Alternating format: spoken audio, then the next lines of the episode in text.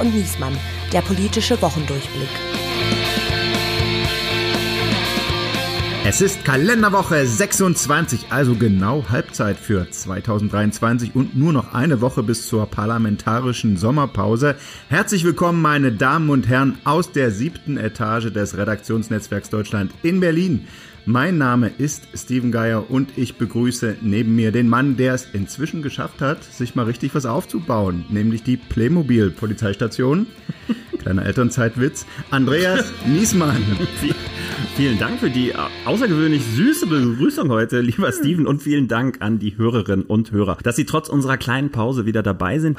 Wir haben es ja versprochen und heute lösen wir ein Teil ein. Im Sommer kommt unser kleiner Politik-Podcast mit besonderen Folgen und ein paar ganz besonderen Gästen. Und dazu gehört unser heutiger Gast auf jeden Fall, denn aus der Reihe Geier und Niesmann laden ihre persönlichen journalistischen Vorbilder ein. Begrüßen wir heute einen Mann, bei dem ich vor allem immer seine Interviews, sein Interviewstil beeindruckend fand. Äußerlich freundlich, humorvoll, charmant, inhaltlich messerscharf und gnadenlos, auch gnadenlos gut vorbereitet. Das ist ein Markenzeichen. Nun stellt sich auch noch heraus, er ist auch ein erstklassiger Romancier. Er ist gestartet als Radiomann. Seit 1999 war er überall, auch im Fernsehen zu sehen, wo es öffentlich und rechtlich ist, im WDR, im NDR. Er hat extra drei moderiert, er war beim RBB auf Phoenix, ist Grimme-Preisträger, langjähriger Zeitungskolumnist und er moderiert seit sechs Jahren eine tägliche Radio-Talkshow, die seinen Namen trägt und die er für WDR 2 live aus Berlin sendet. Legendär sind auch seine Interviewsendung, die auch seinen Namen trägt, die zwölf Jahre lang im RBB lief und der Politik-Talk mit Journalisten, in dem sein Name auch eine große Rolle spielt und der immerhin schon zehn Jahre auf dem Buckel hat und er ist auch Podcaster, hostet zusammen mit der Radiojournalistin Katharina Teule den Koch-Podcast. Hoffentlich schmeckt's.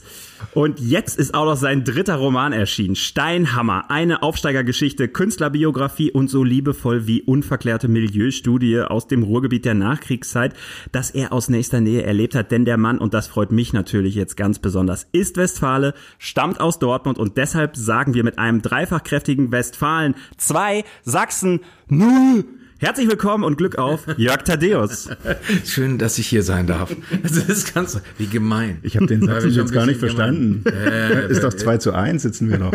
Darf ich noch, wenn, wenn das mit der Playmobil-Station stimmt, darf ich noch darum bitten, dass mir bitte jemand das, die, die, die Lego-Titanic schenkt?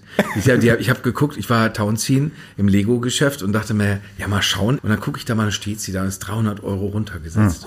Hm. Auf 600 Euro, also das war immer ja. noch kein Schnäppchen. Vielleicht erstmal so ein kleines Titan Bausatz zum Rand. Oh, oh darf too soon. Oh. Too soon. Too soon.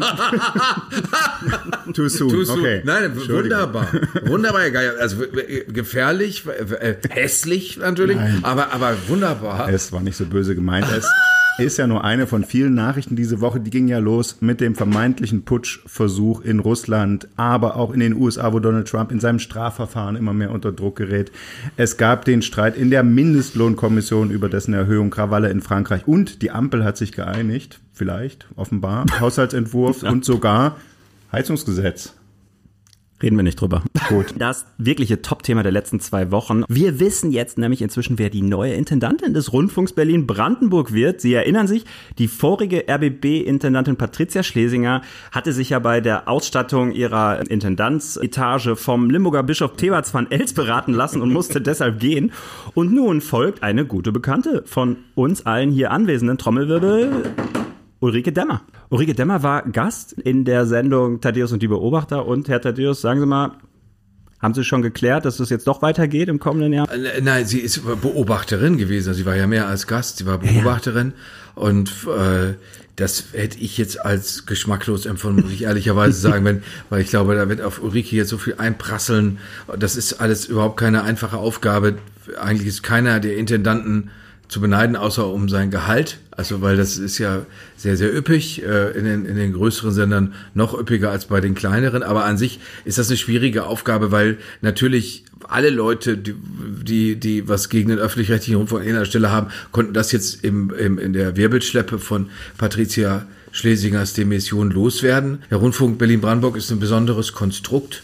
Und das, was die da, was die Dame ihr da hinterlassen hat, ist einfach furchtbar. Das stellt man sich, das stellt man sich so nicht vor, wenn man denkt, man ist jetzt Intendantin und kann richtig was gestalten und geht gar nicht. Ja. Wir sind alle befangen, weil äh, Du hast mit ihr bei Fokus zusammengearbeitet. Sie war hier mal beim RND Hauptstadtbüroleiterin. Wir kennen sie als stellvertretende Regierungssprecherin und sie sind aus naheliegenden Gründen befangen. Trotzdem frage ich, geht das denn mit diesem Seitenwechsel, wenn jemand eben für die Regierung gesprochen hat, dass er jetzt Chef eines regierungskritischen Senders sein kann? Ja, weil, weil der Beweis ist ja selten erbracht worden bisher. Das ist auch eine Folge des, des, dieses großen ARD-Ärgers, den es seit dem vergangenen Sommer gibt dass äh, immer dann behauptet wird, der und der lässt sich da und da von dem und dem kaufen. Nur ich habe, ich zum Beispiel habe ganz viele Veranstaltungen für Ministerien schon gemacht und ich habe die gerne gemacht und es hat nie jemand zu mir gesagt, was ich jetzt ab sofort zu denken habe, weil ich das für das Ministerium gemacht habe. Bei der Regierungssprecherei, äh, ich, also die, wenn Ulrike der erste, der erste Schritt zu der Regierung Merkel zur großen Koalition auf dem SPD-Ticket zu gehen und zu sagen, in deren Namen kann ich sprechen das gibt ihr zwar einen politischen Standort, aber wenn wir, wenn wir uns jetzt, wenn wir uns jetzt Sendungen in unserem System durchhören, kann man dann noch irgendeinen erlaubten Zweifel haben, welchen politischen Standort der ein oder andere Moderator, hm. die ein oder andere Moderatorin tatsächlich hat. Insofern ist das, das ist, das ist zu, zu, zu dicke. Sie, natürlich kann sie das, so wie wir alle drei wissen, geht Ulrike Dermer mit einem bestimmten Koordinatensystem durch ihr journalistisches Leben.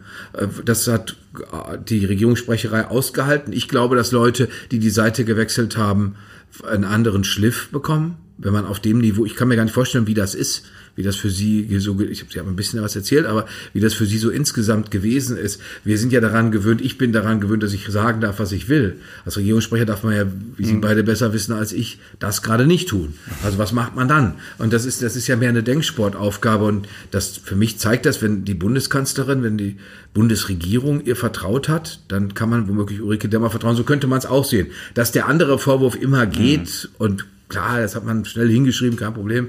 Mich juckt das überhaupt nicht. Was, was man ja auch unterschätzt aus meiner Sicht ist immer das Rollenverständnis. Ne? Also man kann ja, äh, und das sehen wir ja auch, wenn Leute Minister werden oder wenn äh, Menschen, was weiß ich, Zentralbankchef werden oder was auch immer.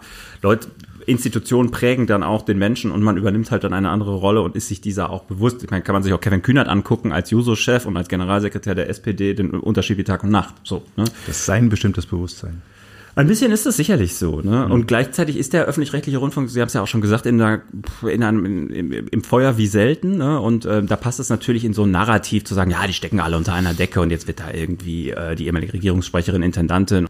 Wo kommt es eigentlich her, dieser, dieser Zorn auf den öffentlich-rechtlichen Rundfunk? Wir haben ja jetzt auch diese Woche ganz frisch äh, den Ärger in der ZDF-Heute-Show. Christine Prayon, die da als Reporterin arbeitet, als Satirikerin oder gearbeitet hat, muss man sagen. Birte Schneider ist der Charakter, den sie da verkörpert hat. Das ist diese Aufbau brausende Schwäbin, glaube ich, hat sich jetzt verabschiedet, ist nicht, ist gegangen, nicht ganz im Einvernehmen, muss man sagen, und hat äh, erklärt, also, ähm, dass die Art, wie große gesellschaftlich prägende Themen seit Corona behandelt werden, sie zunehmend, ihr zunehmend Bauchschmerzen verschafft haben bei der Heute-Show. So, und natürlich sofort. Ja, du äh, musst sagen, die, sie hat gesagt, quasi jeder Kritiker der Regierungslinie wird als Querdenker oder Verschwörungstheoretiker verspottet äh, ist ihr Vorwurf und Satire darf nicht zum, zur Diskursverengung beitragen. Das war ihre Aussage. Ne? Das okay. hat sie gesagt, ja, ja. ja okay. Und die, die, also tatsächlich, heute Vormittag kam von der AfD-Pressestelle eine Pressemitteilung mit Applaus. Die meinte sie aber, glaube ich, nicht. Ich nee. habe mir fest vorgenommen, ihr einen Brief zu schreiben äh, und ihr eine Kopie zu schreiben, äh, schicken meines Briefes, den ich der Grimme-Preis-Jury geschickt habe, weil sie erneut Jan Böhmermann ausgezeichnet hat. Und ich möchte da, ich werde irgendwann in den Ruch kommen, so, so einen Kreuzzug gegen den Mann zu führen, aber das ist beim besten Willen nicht meine Ambition, aber sie hat den auch benannt und sie hat das zu Recht benannt, weil die, äh, das ist ein unguter Zug. Ich finde, als Öffentlich-Rechtliche, das, das, deswegen ist das Problem, unser Problem größer und amorpher, als man das beschreibt, wenn man einfach sagt, Ulrike Demmer, eine regierungsnahe Person, äh, regiert jetzt den RBB, das ist Pillepalle, aber die Probleme, die da drin sind, das ist wie so ein metastasierender äh, Vorgang, der, der deswegen auch viel schwerer zu beseitigen ist. Äh, der, der, hat damit zu tun, dass wir uns nach meiner Meinung nicht daran erinnern, wozu wir da sind. Und mhm. wir sind zum Beispiel dazu da, wenn die ganze Zeit solche Besinnungsaufträge kommen oder was weiß ich, der evangelischen Kirche fällt ein, zu sagen, unsere Gesellschaft ist gespalten und wir fallen übereinander her und der ganze scharfe Ton. Das ist ja auch zu teilen richtig. Dann kann man da das einerseits beklagen oder aber man sagt, wir leben was anderes vor. Wir, wir leben Zivilität vor. Ich habe da immer in Erinnerung eine, eine alte Bekannte, die, die, die, deren Eltern hatten ein Ferienhaus neben dem Haus von Gerd Polt und daneben wohnte irgend so ein Nazi. Und Gerhard Polt hat dann immer gesagt, der hat den immer, der hat dem guten Tag gesagt. Und dann hat er sowas sinngemäß gesagt, ich werde doch dem, das ist, klar, das ein Nazi, aber ich werde dem doch Grüß Gott sagen können. Und äh, das ist für mich so ein Akt von Zivilität. Und äh, so jemand wie Jan Böhmermann und andere Leute, das ist ja nicht nur er, das sind ja mehrere andere Leute. Oder sagen wir, wir haben, wir, wir, wir nähern auch die Anstalt im ZDF, das ist nichts groß anderes. Das ist eine Veranstaltung von Leuten, die mehr oder weniger sozialdemokratisch, grün sympathisieren, Linkspartei finden die auch okay. Das ist vollkommen okay, das ist vollkommen legitim. Aber äh, wenn man das nur in eine Richtung tut und wenn dann jemand wie Jan Böhmermann hingeht und sagt, man müsste Dieter nur die Fresse polieren, dann denke ich mir, das mach du doch aber das macht doch woanders. Dann geh doch dahin, wo, dann geh doch in die, in die, in die Gosse, in die das gehört. Dann mach das bei RTL 2 oder so. Also das, äh, oder, oder bei irgendeinem so Kampfmedium. Ich, ich habe das Gefühl, dass wir als öffentlich-rechtliche höheren Idealen zu folgen haben. Dass wir immer sagen, wir lassen alle möglichen Meinungen zum Tra können wir uns das am Vorbild der BBC angucken. Mhm. Also ich würde so eine Sendung lieben wie Kannibalismus, warum nicht? Also das, äh, das, äh, ist, ja. das, das, ist so ist das gedacht und äh, die Frau hat natürlich da zu Teilen recht und das Problem ist immer, da kann man, da hat man zwei Möglichkeiten. Sie kann das nicht sagen, sie kann sagen, ich habe ganz schlimme Halsschmerzen, wenn ich auftrete, deswegen kann ich bei der Heute Show nicht mehr mitmachen. Äh, dann, dann sagen alle, ach schade, hoffentlich kommst du bald wieder. Oder aber sie macht das so dann kommt Applaus von diesen AfD-Typen äh, und dann, dann sagen alle, ja, jetzt, da siehst du ja, was du da, was du mhm. davon hast und du hast in deren Namen geredet und das ist, das ist äh, traurig. Das ist mhm. Sackgasse, das ist Wendehammer. Aber wo ist eigentlich das Problem in dem, in dem Konzept? Also, oder was ist aus Ihrer Sicht dysfunktional? Weil so nehme ich das jetzt wahr, was Sie, was Sie beschreiben, weil am Ende des Tages kann man auch sagen, na gut, der, man hat den linken Böhmermann ähm, und man hat den äh, konservativ Rechten nur äh, und beides äh, findet innerhalb dieses öffentlich-rechtlichen statt. Also da ist doch dann eigentlich die Balance sogar gewahrt, oder? Hey, Dieter Nur ist ja noch nicht mal, der, der ist ja noch nicht mal konservativ. Ne? Das ist, als jemand, der eine Satire-Sendung gemacht hat, Satire sollte ja eine gewisse Noblesse haben. Das ist kein Erdkampf, hm. also, also wie ich ihn verstehe. Da sind wir jetzt allerdings im Geschmacksbereich und so ausgewogen, so tariert ist das nicht. Also ich habe äh, von hier, wo wir sitzen, zehn Minuten Fußweg entfernt, viele, viele Veranstaltung im Tipi moderiert im öffentlich, Auftrag öffentlich-rechtlicher Sender und habe Kabarettisten äh, ohne Ende angesagt, die hinter der Bühne ihre Immobilien Anlagen besprochen haben und dann raustreten und dann, ja, ja, die FDP. Das ist der Witz, weil dann brüllt das gewerkschaftlich engagierte Publikum, was davor sitzt, brüllt dann schon los, der Parteiname reicht. Hm. Und mir ist einfach zu doof. Das Aber so, so war doch politisches Kabarett in Deutschland schon immer. Ne? Also, also, also die, das muss man echt mal sagen. Und da ist ja natürlich wirklich dann so eine Satire wie Harald Schmidt, Extra 3 und Olaf Schubert. Und am Anfang auch die Heute-Show tatsächlich äh, äh sozusagen äh, verlassen diesen genau diesen Gesinnungskabarettismus Scheibenwischer-Bereich äh, und äh, machen tatsächlich sich über jeden lustig. Das war ja eigentlich immer die Stärke, auch von der Heute Show am Anfang. Und uns ist auch schon, wir haben es auch mit Oliver Welke besprochen, ähm, dass die das Erzieherische in der Heute Show zu stark genau, dass das Pädagogische ist. so zugenommen hat. Ne? Am Anfang war es wirklich, bei uns kriegt jeder sein Fett weg ja. äh, und hin zu, naja, doch, wir haben eine Haltung. Und äh, Welke hat es uns so erklärt wir kriegen es inzwischen handwerklich hin, die Haltung mit dem Witz zu verbinden. Das war so seine Antwort auf die Frage. Aber ich finde auch, das sind verschiedene Denkschulen. Ne? Also das eine ist tatsächlich einfach jedem weh zu tun. Und das ist eigentlich, was Satire machen müsste. Und äh, das andere ist eine Haltung zu, ich würde aber auch denken, wenn es Böhmermann gibt, wenn es nur gibt und wenn es extra drei gibt, ist der öffentlich-rechtliche Rundfunk eigentlich ausgewogen. Nee, ja, was heißt Ausge Ausgewogenheit ist nicht der Grund, das ist das, was Sie gerade gesagt haben. Hm. Politisches Kabarett ist äh, in Deutschland immer schon so plump gewesen. Ja. Da stimme ich Ihnen auch nie lustig Teilen, übrigens. zu Teilen zu. Ja. Aber wenn man jetzt zum Beispiel Gerhard Polt mit einrechnet als etwas, was okay, politisch Ausnahme. ist, dann wird das, dann kriegt das schon wieder eine andere Nuance. Dann steckt man schon wieder ganz oben einen Pfeil hin und sagt, da könntet ihr, oder das Stöckchen legt man da hoch und könnte sagen, da könntet ihr ja auch hinkommen. Dann guckt man sich angelsächsische Sachen an und denkt sich, warum ist das, warum ist halt das bei uns nicht so eine Brillanz? Haben wir nicht gesagt, bei Kreativität, bei Originalität nehmen wir den zweiten, den dritten oder den, besser noch den vierten Gedanken. Hatten wir das nicht mal vereinbart? und, und warum, warum haltet ihr euch nicht daran? Das ist wirklich Einfallspinseler, es ist dumm. Aufreger der Woche. Herr Thaddeus, wir haben es am Anfang erwähnt, Sie sind mit Ihrem dritten Roman am Start, Steinhammer, benannt nach der Steinhammerstraße in Dortmund, inspiriert vom Leben und von der Aufsteigergeschichte des Kunstmalers und Cousin Ihres Vaters Norbert Thaddeus, einer der größten gegenständlichen deutschen Maler des 20. Jahrhunderts, kann man sagen. Äh, in Wirklichkeit ist natürlich typisch für Sie der Roman in erster Linie eine herzzerreißende Liebesgeschichte. Mhm. Aber auch die Fans von unserem Podcast, Fans von Politik und Zeitgeschichte, werden einiges darin finden. Es ist die besagte Milieustudie aus dem Nachkriegsdortmund. Es geht um Vorurteile der Kriegsgeneration, um Fragen von Schuld und dem Umgang äh, mit dem Krieg im Nachhinein. Die 68er kommen vor und wie fern sind die eigentlich von den kleinen Leuten und so weiter. Sind das sozusagen politische Folien, die Sie sich bewusst zurechtgelegt haben? Das kann man da gleich mit erzählen? Oder haben Sie Politik im Roman aufs Nötigste beschränkt? Also ich, habe mir vorgestellt, wie viel Rolle könnte das gespielt haben. Ich kenne Leute aus dem Ruhrgebiet, die so alt sind wie, wie diejenigen, oder ich habe die dann später im Leben äh, kennengelernt, die Leute, die damals jung waren äh, in den 50er Jahren.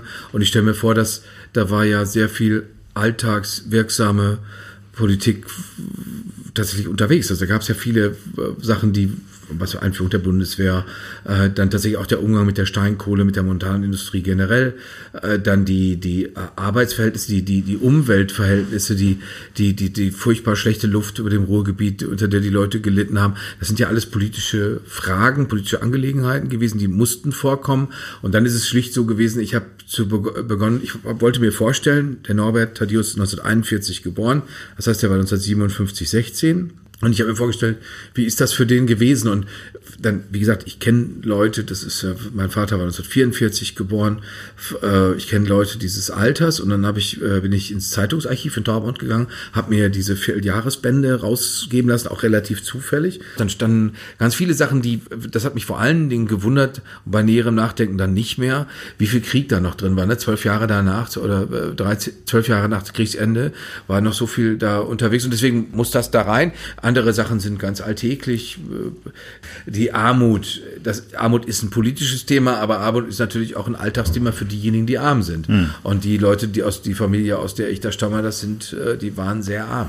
Hm. Vor allem aus heutiger Sicht gesehen krass arm. Hm. Ja, was ich äh, rausgelesen habe in den Schilderungen, vor allen Dingen äh, am Anfang aus den aus der Kindheitszeit oder der Jugendzeit, ist so eine Hassliebe äh, bei Ihnen, die ich äh, auch kenne aus ganz anderen Zusammenhängen, mh, nämlich zu diesen alten, teils verbitterten Männern, die auch mit, mit, mit der Zeit läuft, nicht mehr zurechtkommen, äh, die auf alles nur noch so herablassend blicken.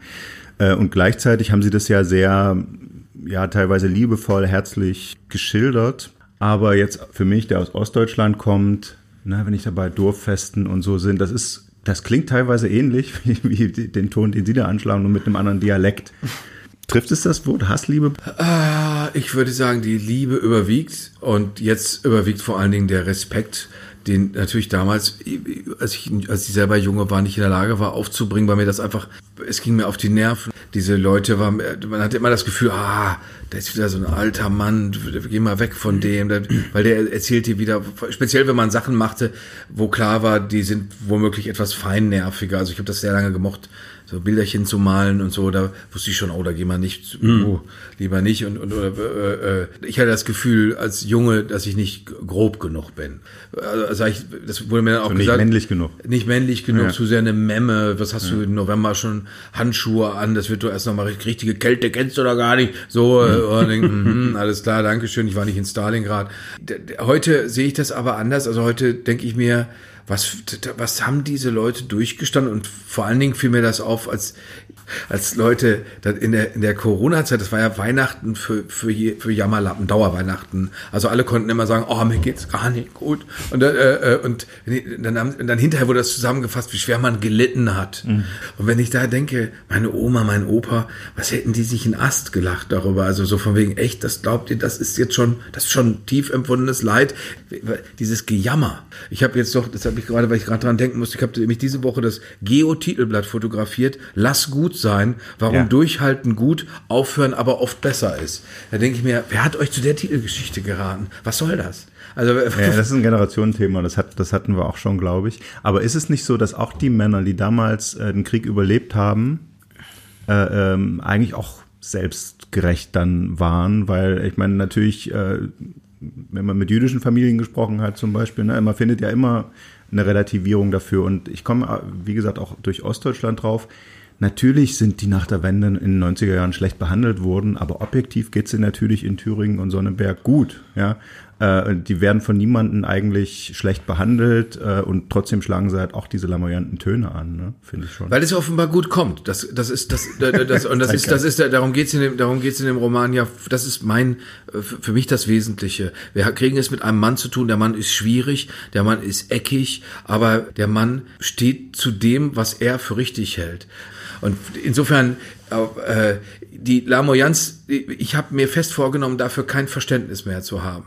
Also Leuten, die, die anfangen zu jammern wegen was auch immer, und wenn mir der Grund nichtig erscheint, nicht jemand, der sagt, ich habe gerade eine schreckliche Krebsdiagnose bekommen. Es geht nicht darum, Empathie abzuschalten. Es geht aber darum, dass nicht die Leute die ganze Zeit von ihrem Empathiekonto abheben dürfen, so viel sie wollen. Aber was, was ich jetzt nicht verstehe, ich grübel da die ganze Zeit drüber und höre mir das ja interessiert an, aber ist, sind jetzt die Jammer-Ossis, die quasi, also was ja, die ja dann doch tendenziell eher die ältere Generation sind und in Sonneberg sitzen, AfD wählen und irgendwie da, sich darüber beklagen, wie schlecht sie behandelt werden und wie wenig Aufmerksamkeit sie kriegen.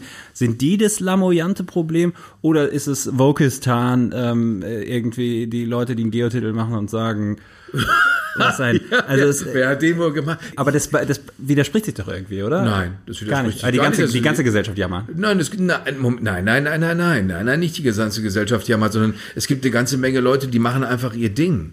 Die, das, wir haben ja, das ist ja nicht so, als, als würde hier die ganze Zeit alles zusammenbrechen. Hm. Es gibt ja, ich habe einen Chefarzt ges gesprochen vor ein paar Wochen, äh, der, der ist, der ist bald in Rente, der ist aber, der, der würde sich aber immer noch an beiden Seiten anzünden, weil, weil er, weil der Mann wusste, er ist jetzt 64, der wusste mit 10, dass er Arzt sein möchte. Und diese Leute in, in Sonneberg, die, die nimmt man äh, nach meiner Meinung einfach zu wichtig. Die könnten einfach da in aller Ruhe vor sich hin jammern. Dann sollen sie sich halt irgendeinen Nazi wählen. Das, das ist mir, also das ist mir offen gestanden. Ich, ich gehe das nicht mit.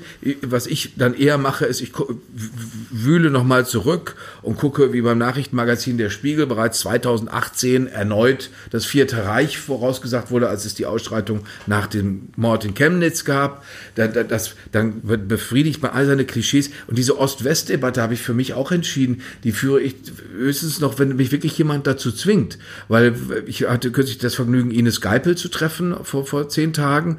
Und die Ines Geipel hat in einem Text geschrieben, als Reaktion auf das Buch von Dirk Oschmann, äh, machen wir das Ganze jetzt nochmal. Nee, aber ich meine, trotzdem gibt es ja in Ostdeutschland offensichtlich das Gefühl, irgendwie nicht mitzuspielen, irgendwie nicht gehört zu werden? Oder sind da wirklich äh, die Hälfte der Sonnenberger und äh, die meisten in Thüringen inhaltlich politisch auf AfD-Linie? Das äh, kann man sich ja auch nicht vorstellen. Sondern Aber was ist das Attraktive daran, Herr Geier? Was, das frage ich mich immer, wenn die Leute dann da rummaulen. Äh, was ist das Attraktive daran, Opfer zu sein? Was ist das Attraktive daran? Was finden die ganzen Leute? Das, wir haben ja, wenn man das, wenn man das so hochtrabend nennen soll, Opferdiskurse ohne Ende. Ja. Aber, nee, ich glaube, dass die tatsächlich sagen, äh, damit, indem wir uns jetzt ermächtigen, AfD zu wählen, ihr findet das alles scheiße, sind es ja eben keine Opfer mehr. Dann werden es äh, sozusagen, dann werden sie aktiv, dann werden sie, das passt im Westen nicht. Äh, äh, der, wir sagen die ganze Zeit, begrenzt hier mal den Zuzug von Migranten und niemand macht es, auch die CDU nicht und deswegen wird AfD gewählt und vielleicht hört es dann. Ich würde nicht sagen, dass das noch ein Opfer ich, ich finde, wenn man, wenn man, wenn man Tino Kopal erwähnt, ist man schon ein Hirnopfer, weil man dann diesen, diesen Tuppes, den man den äh, allen Ernstes wählen kann. Umso besser, wenn es ihnen dazu verhilft, dass sie sich dann besser fühlen, dann sollen sie das ganz unbedingt machen. Das ist, das Leute, die zu Veranstaltungen mit Sevin Dadelan gehen oder der Meinung sind, Sarah Wagenknecht spricht Wahrheiten, wenn es ihnen gut tut, mhm. bitteschön. Aber jetzt halte ich dagegen neue Studie der Uni Leipzig diese Woche vorgestellt äh, rechtsextreme Aussagen finden in Deutschland besonders viel Zustimmung. Rund die Hälfte der Befragten, ich glaube, das ist das nur Ostdeutschland, ja, ne? Die ganze Studie ist Ostdeutschland. Mm, mm. Äh, rund die Hälfte der Befragten fordern einen Einwanderungsstopp für Muslime. Fast 70 Prozent unterstützen die Aussage, dass Ausländer nur nach Deutschland kommen, um den Sozialstaat zu plündern.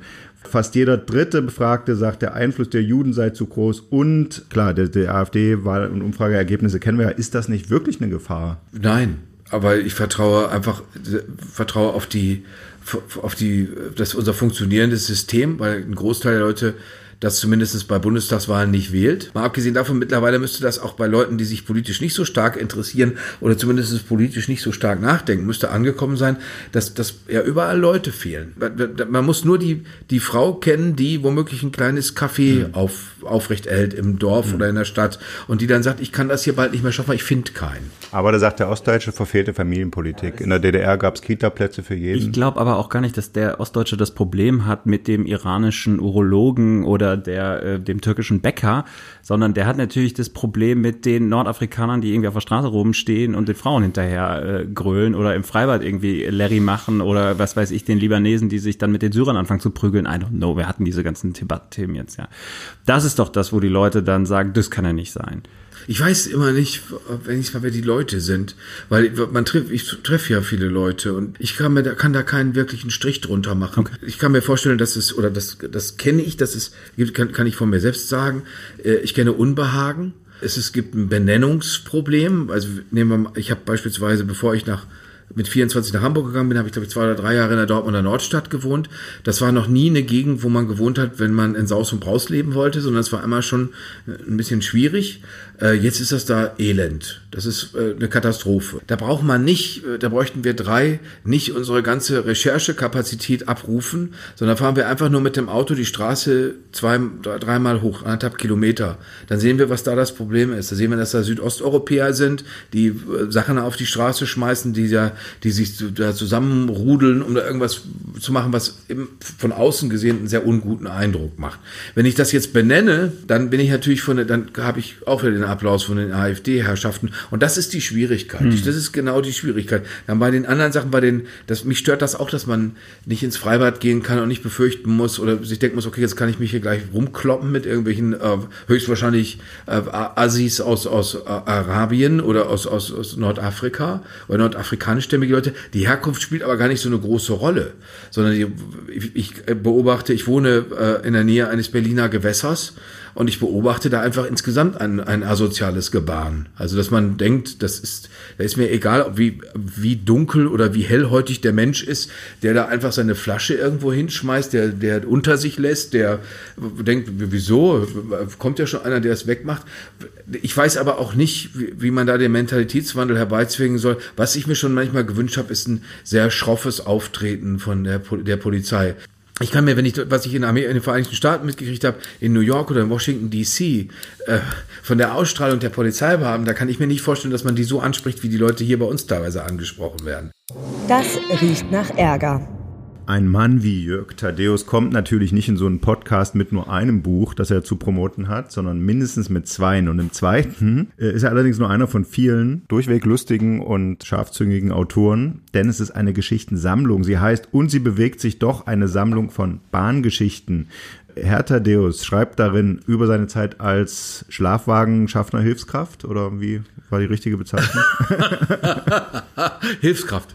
Nein, nein, Einfach Schlafwagenhilfskraft. Nein, nein, nein, Liegewagenbetreuer. Liegewagenbetreuer. Aber das ist das, was sie sich so, un, so, so unklar abgespeichert haben. Geil. Das ist Liegewagenbetreuer. Ich fand das auch damals schon komisch, dass das Betreuer heißt. Da, da wollen wir jetzt nicht zu viel spoilern, weil so lang sind die Geschichten auch nicht. Außerdem sind da noch äh, Geschichten von Leuten, die wir ja auch schon zu Gast hatten. Dietmar Wischmeier, Horst Evers, Phil Tegert aber auch von Helene Bock, Koskola, Stratmann, Hans Zippert und viele mehr. Was mir aufgefallen ist, wenn man sich das so durchliest, erstens, jeder kann eine Bahngeschichte erzählen. Mhm. Also im Sinne von, jeder hat eine zu erzählen. Ob man sie erzählen kann, ist eine andere Frage. Und zweitens, wieder Hassliebe. Wie kann das eigentlich sein, dass wir alle irgendwie ein emotionales Verhältnis zur Bahn haben und gleichzeitig ist die in so einem schlechten Zustand? Ich plapper da das nach, was ich bei Holger Gerz in der Süddeutschen Zeitung gelesen habe. Der hat nachgewiesen, warum äh, äh, Scheuer äh, Dobrindt und Ramsauer, die äh, die Eisenbahn vernachlässigt haben. Das ist der eine Teil der Geschichte. Dann ist der andere Teil der Geschichte, dass mir nicht ersichtlich ist, warum diese Leute, die das anleiten, äh, reich und reicher werden können. Die verdienen ja wirklich ein, äh, der Herr Lutz verdient ja eine Schweinekohle und der Laden ist aber so schlecht. Ich habe jetzt letztens hat mir ein Mann, der ich weiß gar nicht, das ist, glaube ich, die Vorstandsebene oder die Leitungsebene, den traf ich bei so einer Veranstaltung. Und der hat mir gesagt, wenn man eine Pünktlichkeitsquote hat, wie die Deutsche Bahn die im Moment hat, dann ist das, dann bespricht man eigentlich vom Systemzusammenbruch. Und dann denkt man sich, okay, und dann kriegt aber der Herr Lütz dann trotzdem noch so viel Geld. Also ich weiß nicht, wie viel ist das? 800.000, 900.000, irgendwie so. 900.000 Jahresgehalt. Äh, Das ist nämlich eine Geschichte, die, äh, die ich mal aufgeschrieben habe. Da hat die Linksfraktion abgefragt, was kriegen die Chefs von bundeseigenen Unternehmen und, und Behörden. Und Spitzenverdiener von allen tatsächlich, Richard Lutz, Bahnchef, 900.000, das ist das ungefähr das Dreifache des Kanzlers. Nein, etwas weniger als das Dreifache des Das Kanzlers. ist aber das Grundgehalt ohne Boni, oder? Ja, Ich habe letztens Rüdiger Grube getroffen. Das ist ja ein sehr, erstmal ein sehr sympathischer Mann, aber habe dann so ein Podium mit dem geleitet und da hat er dann unsere Bahnkundenbedenken oder die, das, die hat er einfach so hässlich abgetan. So als wäre das alles nur dummes Gequatsche, wo ich dachte, Ernst, Grube, ich habe letztens 220 Minuten länger von Köln nach Berlin gebraucht und zwar erneut. Also das, das, das, das letzte Mal drei Stunden Verspätung war, ist noch nicht so lange her. Ja, ja. Und ich kann mich da mittlerweile nicht mehr drauf verlassen auf euren Laden, aber ihr nehmt mir eine Schweinekohle ab. Und das Bahngejammer, es ist allerdings auch tatsächlich so, oder die, die Klage über die Bahn ist, ist alt. Wenn man den Blick, den Sie gerade schon angerichtet haben, Herr Reiher, wenn man den wirft, das finde ich ja viel zentraler, dass man sagt, äh, Mann, wie wichtig ist diese Eisenbahn? Wie groß ist die Logistikleistung, die die Eisenbahn jeden Tag bringt? Aber jetzt ist es ja inzwischen so, in, gerade in den letzten Monaten, es geht einfach ja häufiger was schief, als dass es klappt. Ne? Also ich weiß jetzt so ganz äh, eigene Evidenz, sieben Fahrten äh, deutschlandweit in den letzten drei Monaten, sechs davon massiv verspätet. Das ist nicht zuge das ist nicht, äh, nicht überspitzt, das war so. Aber ich habe mich neulich erwischt, ich habe wieder einen Flug nach Düsseldorf gebucht von Berlin, weil ich wusste, ich schaffe das auch nicht ist nicht verlässlich auch. Und dann frage ich mich, welches Unternehmen darf man eigentlich führen, kriegt unbeeinträchtigt viel Geld dafür und reitet das aber einfach immer, immer tiefer in irgendeinem Morast. Und dazu kommt, und das ärgert mich eigentlich so, ist jetzt halt die Politik, die ja jetzt erkennt, okay, es funktioniert nicht, Ja, alle ich wollte wissen, gerade sagen, alle sind eigentlich gefrustet. Problem erkannt, Gefahr Ja, gebannt. und oder? naja, äh, es ist natürlich jetzt auch schwierig, wo man so lange auf der Schleife gefahren ist, muss man sagen, es dauert, aber das nächste Problem ist ja, dass, dass die Politik jetzt hingeht und in ein System, was eh schon am Kollaps oder schon über der Kollapsgrenze ist, sagt man, na gut, was machen wir? Jetzt treiben wir mal die Nachfrage ein bisschen an, ja. Also machen wir ein 49-Euro-Ticket und irgendwie und äh, sch- äh, versuchen quasi noch mehr Leute in dieses System zu schieben und geben dem damit komplett den Rest und dann geht's über die Wuppe, anstatt erst sich zu überlegen, wie mache ich das System eigentlich resilienter.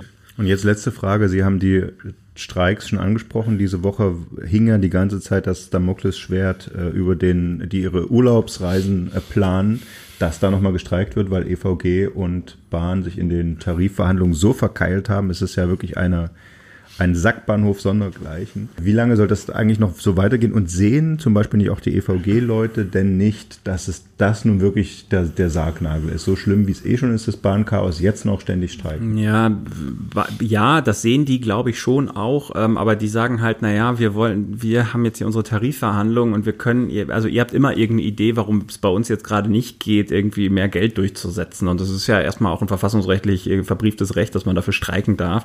Ähm, und eine Sache, die wir häufig vergessen ähm, oder oder die man nicht so im Zettel hat. Und mir ist, ich habe das nur tatsächlich auf einer Zugfahrt neulich selber mal erlebt. Da saß ich im, weil auch kein Platz mehr frei war, Reservierung ausgefallen, keine Ahnung, im äh, Speisewagen.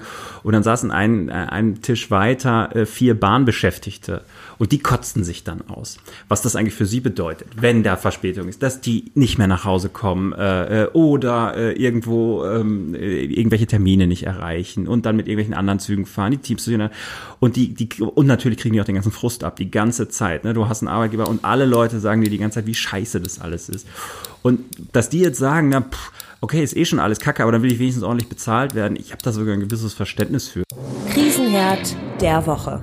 Wir sind gut vorbereitet. Jörg Thaddeus hat extra eine Sondersendung Thaddeus und die Beobachter zum Prigozhin-Putsch gemacht, damit er für heute äh, alle Inputs bekommen hat. Ich habe extra Anna Engelke gebeten, bei Streitkräfte und Strategien den Top-Prigozhin-Experten zu interviewen. Und äh, Andreas hat extra den RND-Moskau-Korrespondent Paul- Paul Katzenberger die ganzen Details kabeln lassen. Deswegen können wir jetzt super kompetent die Frage beantworten. Olaf Scholz sagt bei Sandra Maischberger, das war ein Putsch, was wir in Russland gesehen haben. Was sagen wir? Es war ein Versuch, ein versuchter Putsch. Ja, Vielleicht war es das, ich glaube, es war es am Anfang nicht, das wissen wir ja inzwischen auch. Also der Prigozhin hat ja diesen äh, äh, Kleinkrieg oder diese Intimfeindschaft mit dem russischen Verteidigungsminister Shoigu und dem äh, Generalstabschef Gerasimov. Da gibt es auch diese tollen Videos, wo er sagt, Shoigu, Gerasimov, wo sind meine Waffen? Ich darf es Ja. nicht sagen, Waffen, Doch, die äh, Munition. Ähm, naja, und äh, angeblich waren die beiden ja in Rostov am Don. Und es gab wohl die Idee, oder so puzzle ich mir das jetzt zumindest zusammen, dass er, dass Wagner sich überlegt hat, na, pff, da gehe ich hin und dann verhafte ich die beiden und dann habe ich sie im Sack und dann gucken wir mal. So und das hat aber nicht geklappt. Also sie kamen irgendwie zu spät oder die waren gewarnt. Also auf jeden Fall wurde Gerasimov Shoigu in Rostov am Don äh, nicht eingecashed.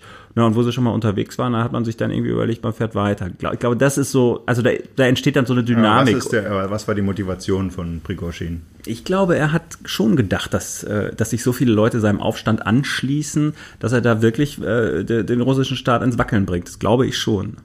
Ich glaube, wenn ich das richtig weiß, das sind auch alles Dinge, die ich nur gelesen habe, dann wollte er seine Deals sowohl wiederhaben als auch verbessern. Ne? Dass er er hat, glaube ich, er hat ja nach wie vor Catering-Aufträge für die russische Regierung. Dann wollte er die Bedingungen für seine Wagner-Söldner und für sein Unternehmen verbessern, dass er eine Milliarde Dollar bekommen hat, schon in diesem Jahr für die Arbeit in Putin Anführungsstrichen gesagt, ja. in seiner, ach genau, Putin hat es gesagt, was auch fast schon ein Eingeständnis ist, dass er sagt, die sind wirklich uns. Ja, nicht nur fast, das war die erste offizielle Bestätigung, dass die Wagner-Gruppen staatlich finanziert sind. Ne? Naja, aber er hat nicht eingestanden, glaube ich, was Prigozhin sich am liebsten ohne ohne Wagner wären wir verloren, hätten ja, ja. wir Bachmut niemals gewinnen können oder so. Mhm.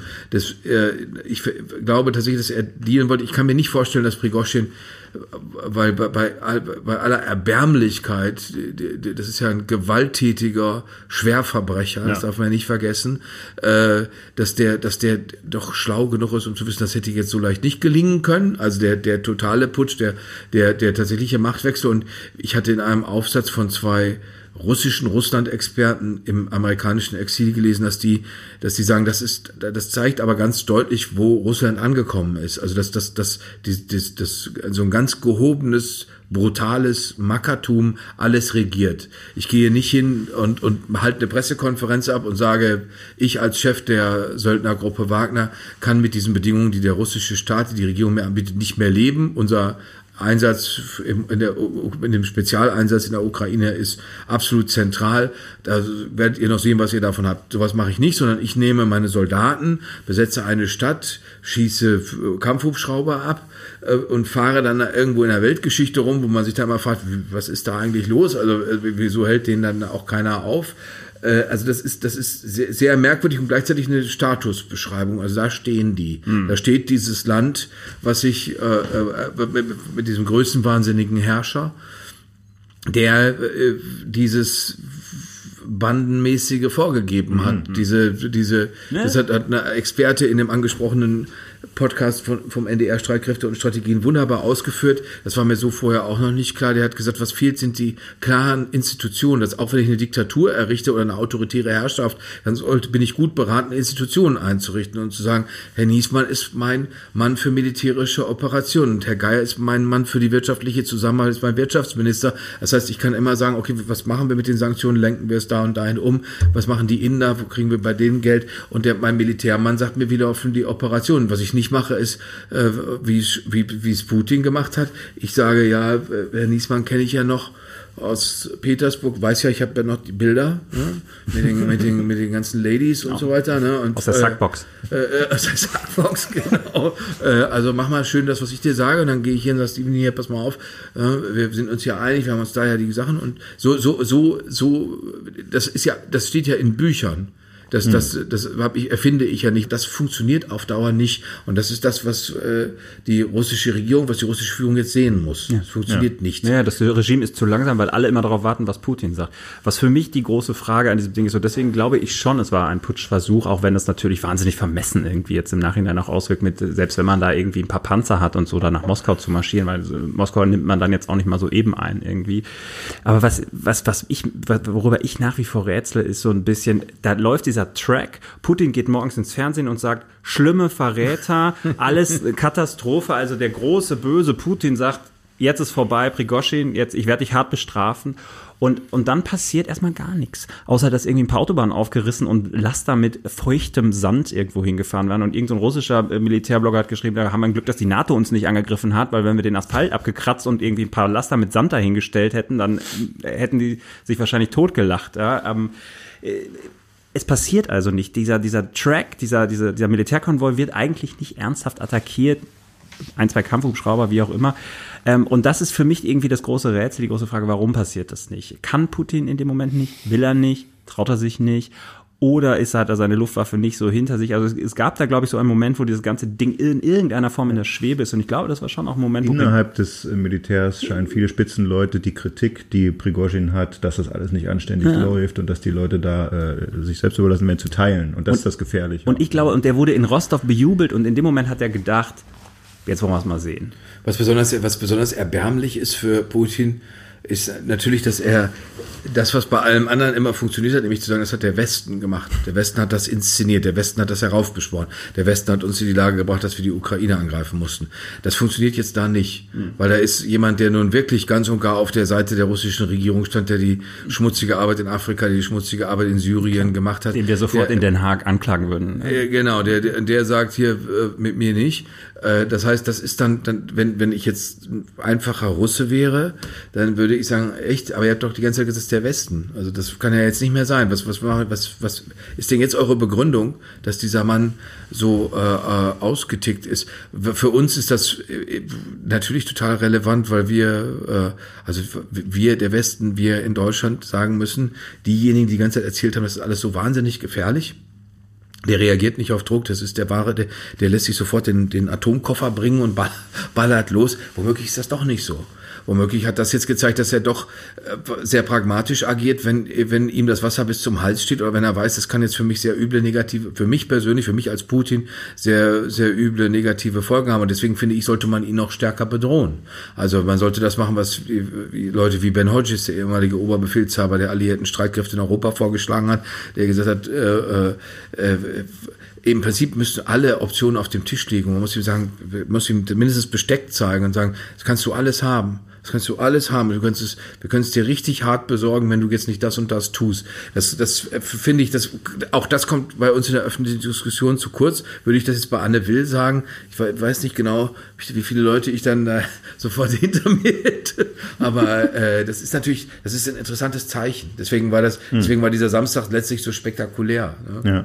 Viele haben sich jetzt auch, glaube ich, nochmal tiefgehend mit Prigozhin äh, zum ersten Mal äh, beschäftigt, so im, im breiten Publikum und haben natürlich gelesen, klar, Spitzname Putins Koch, im Westen zugeschrieben, er selbst sagt, scheiß Spitzname, der sagt, flucht ja immer so, beschissener Scheiß, Spitzname, ihr Vollidioten. Äh, Ich kann überhaupt nicht kochen, aber es kommt ja daher, dass er das Catering gemacht hat. Also er war im Knast, ne? Irgendwie ist 1990 rausgekommen äh, und hat sich dann erstmal versucht, wie mache ich jetzt Geld, hat eine Schnellimbisskette gemacht und dann eben auch Luxusrestaurants und da, so sagen Prigozhin und Putin offiziell, haben sie sich kennengelernt, weil er Staatsbankette ausgerichtet hat mit seiner Küche und ich habe nachgeguckt, es gibt noch eins von seinen Edelrestaurants, das er damals in St. Petersburg gegründet hat, das Old Customs House auf Englisch, altes Zollhaus wahrscheinlich würde man sagen, natürlich einen russischen Namen. Ich habe die Adresse gegengecheckt, was da Guardian geschrieben hat.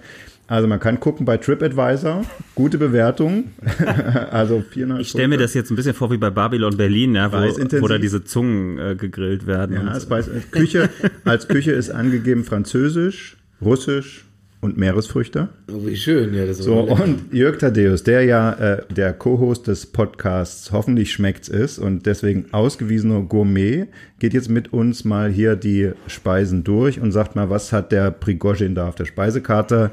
Ist es leicht nachzukochen? So, hier. Eine Spezialität. Traditionelle Pelmeni mit Sour Cream Decke. Ja, das ist doch Gut, ganz die kriege ich aber im Herrliches. Prenzlberg auch, ne? Das ist aber ganz was Herrliches. Aber das ist hinzukriegen, das könnten Sie nachkochen, oder? Das könnte ich wahrscheinlich hinkriegen. Ich könnte, da würde ich aber längst bei Polen nachfragen, die bei mir um die Ecke wohnen. Ja, Pelmeni ist auch der Ukrainer. Also das wäre sogar politisch korrekt. ähm, also das ist nicht ganz zu erkennen. Da kommt Dampf raus aus so einem Salad of Crab. Ja, also Crab. Krabbensalat äh, mit Bavaru, Bavaru ist wahrscheinlich Bavua, mit einem Bavaroa von Tomaten. Das sieht auch gut aus. Das ist, glaube ich, aber auch hinzukriegen. Das ist jetzt alles noch nicht so kompliziert. Ja. Da sind ja noch nicht irgendwelche ganz gewandten Sachen Aber das ist da so rausqualmt, Das so das hat auch ein das bisschen was Martialisches. Das konnte man auch lange Zeit äh, im Adlon so essen, als es Ah, das okay. Speisezimmer Lorenz Adlon gab. Das ist, Das äh, ist ein Nachtisch hier. Das ist Äh, eine äh, violette äh, Schokoladen-Eiscreme. Eiscreme. das ist schon ein bisschen schwieriger, da mit der Farbe zu hantieren, aber Hm. das, ich habe eine Eismaschine im Keller, das äh, funktioniert. also Prigozhins Küche, das ist, sieht mir aus wie Das sieht toll Surimi. Das, der, die, die, die Amerikaner kennen das in Neuengland nicht in grün, sondern in hell als Lobster Roll. Ah, eine Lobster Roll. Und das ist nochmal äh, Dessert l'Appetit, kleines Dessert. Das sieht aus wie eine, wie eine Kugel Pistazie oder Pistaziensorbet. Ja. Daneben, das ist, glaube ich, eine schlichte Sahne. Da ist, hier ist wieder mal Deko alles. Ne? Wenn man da so ein, so, ein, so ein Spritzbeutel oder sowas hat, oh, was ist da? Das ist Interieur. So sieht's da drinnen aus. Ja, das ist ja. natürlich ein bisschen hässlich. Ne? da ist, machen die Staatsbankette, das ist wirklich wahnsinnig scheußlich, sieht das aus. Nee, die, die sind, der hatte eins von den Restaurants auf einem Schiff, was die Never hoch und runter fährt. Ah. Ich glaube, das ist sozusagen sein Stammhaus. Ja, aber das heißt, die Küche ist hinzukriegen. Ja, würde ich sagen. Von Prigozhin? Ich bin, ich glaube, es wird nicht lange dauern, bis irgendwelche Szene-Ironiker in Prenzlauer Berg, in Friedrichshain, auch das Prigozhin-Stübchen einrichten. Obwohl der, der, Experte, der bei Streitkräfte und Strategien zugange war, der, der sagte auch, der Prigozhin hat das, die, die mentale Verfasstheit von so einem SS-Einsatzgruppenführer. Also, äh, weil die, die, die Leute bringen ja ohne Ende Menschen um. Ja. Das ist ja man dabei immer nicht vergessen. Das, ich, ich muss auch ehrlicherweise sagen, ich bin kein Freund davon, sich hinzustellen und zu sagen, die, äh, die internationale äh, Entwicklung macht mir Angst, aber ich finde das beunruhigend. Der Jörg Barbarowski, äh, Stalinismus-Experte, Spezialist für sowjetische Geschichte an der Humboldt-Uni in Berlin, äh, der hat nach Ausbruch des Ukraine-Kriegs, also nach dem russischen Überfall schon gesagt, Leute, meine Worte, er hat das Gesetz da formuliert, bitte denkt daran, wenn Putin weg ist, kommt nicht zwangsläufig was Gutes hinterher. Und mir hat ein wirklich führendes Mitglied der Regierung äh, vor kurzem gesagt, auch ein Russland ohne Putin ist weiter Putins Russland. Und das Szenario ist, entweder es bleibt so oder es wird schlimmer. Es gibt kein, es wird besser Szenario. Das ist genau das richtige Stichwort, weil du hast nämlich über die Zukunft äh, Russland auch noch mit jemandem gesprochen. Da reden wir jetzt nicht von äh, dieser Woche oder nächstes Jahr, sondern jemanden, der in die fernere Zukunft blickt als Oppositioneller und als Schriftsteller. Frontverlauf. Und bei mir zu Gast ist jetzt der russische Journalist und Autor Dmitri Glukowski, eine der wichtigsten Stimmen der russischen Opposition und einer der Stars der jüngeren russischen Literatur. Jetzt ganz neu raus sein neuer Roman Outpost, der Aufbruch. Das ist eine düstere Dystopie, die sich mit Russland in zehn Jahren beschäftigt und er wirft hier einen sehr düsteren Blick auf die russische Zukunft. Hallo, Herr Glukowski. Schön, Hallo, guten Tag. Danke für die Einladung. Herr Glukowski, in Ihrem Buch gibt es so ein fiktives Zarenreich, nennen Sie das? Das heißt Moskowia? Ja, Moskowia, ja, ganz, ganz genau. Es geht darum, dass wir jetzt eigentlich in der Realität, in der Wirklichkeit eine Transformation von Russland aus einem demokratischen Land in einen Feudalismus, in eine Monarchie beobachten. Und ja, ich vermute, dass diese Richtung, also Entwicklung von die, eine, in, in eine Diktatur weitergehen wird und wir ja, wir werden noch ein, eine Diktatur, Monarchie also digitale Diktaturmonarchie noch sehen. Hm. Und dieses, also dieses Moskowia, das ist quasi, wenn man so will, der jetzt nicht reale, weil es ist ja ein fiktiver Roman, ja, aber natürlich. es ist das, was Sie befürchten oder was Sie als Schreckensszenario. Das ist, das ist, was ich vermute. Also ich muss auch dazu sagen, dass diese, dieses Buch vor dem Krieg zwischen Russland und Ukraine geschrieben wurde und äh, deswegen konnte ich nur bestimmte Sachen für, für, voraussehen, mhm. ja. Insbesondere beschäftigt dieses Buch mit der Auswirkungen von Hasspropaganda und Kriegspropaganda, Entmenschungspropaganda, die bei uns beim Fernsehen so anwesend war und immer noch ist und mit der eigentlich Putins Regime, die die ähm, den Sinn, ich würde sagen, der Bevölkerung zerstört. Ne?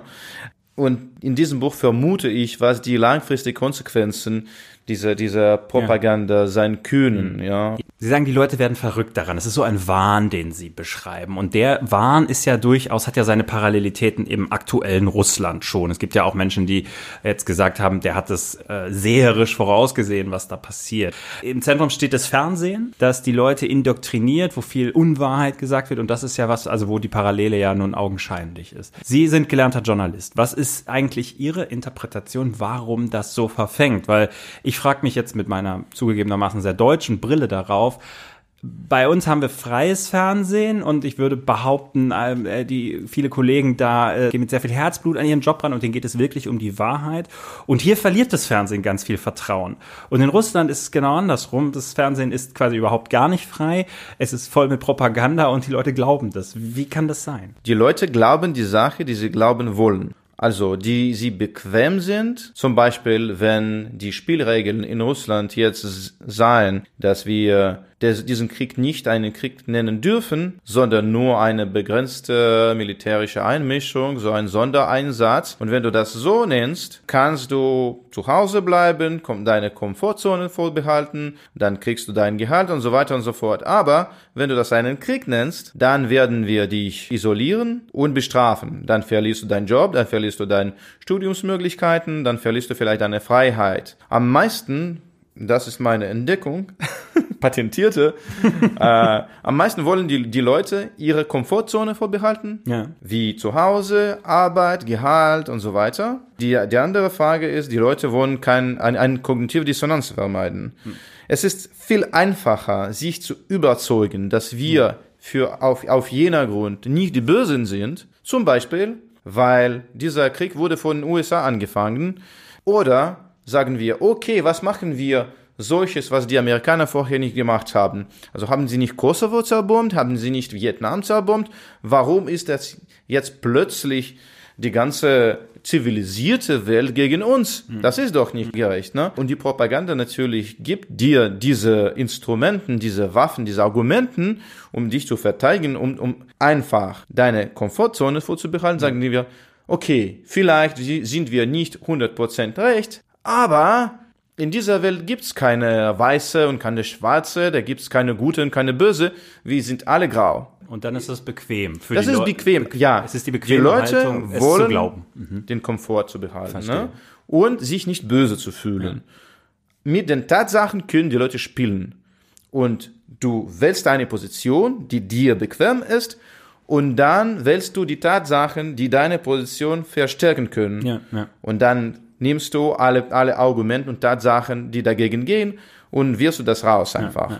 Jetzt ist natürlich die Frage, die sich ja alle in diesen Tagen stellen, wie kommen wir aus dieser europäischen Katastrophe eigentlich wieder heraus? Sie sagen, Russland muss verlieren und zwar komplett, muss zurückgehen aus der Ukraine, auch die Krim, äh, das muss alles äh, wieder auf das Jahr 2014, auf den äh, Status zurückfallen und am besten das Regime implodieren. Ja, ganz genau. Ich glaube, dass das eine Lösung ist. Ähm, meiner Meinung nach, genau was mit Russland passiert ist, mit, mit zwischen Russland und Ukraine passiert ist, ist Russlands innenpolitische äh, Probleme und wie es immer in ähnlichen Diktaturen abläuft, an einem bestimmten Standpunkt müssen, Zeitpunkt, müssen die Diktatoren, die nach einer Legitimierung suchen, ähm, ausländische Feinde auszudenken und finden und die Aufmerksamkeit des Publikums von, von Sachen des schlechtes, schlechten Lebensniveaus ablenken und äh, Repressalien natürlich und Unterdrückungen und so weiter und so fort. Wir haben das auch in Südamerika gesehen, wir haben das in arabischen Ländern gesehen, auch in Afrika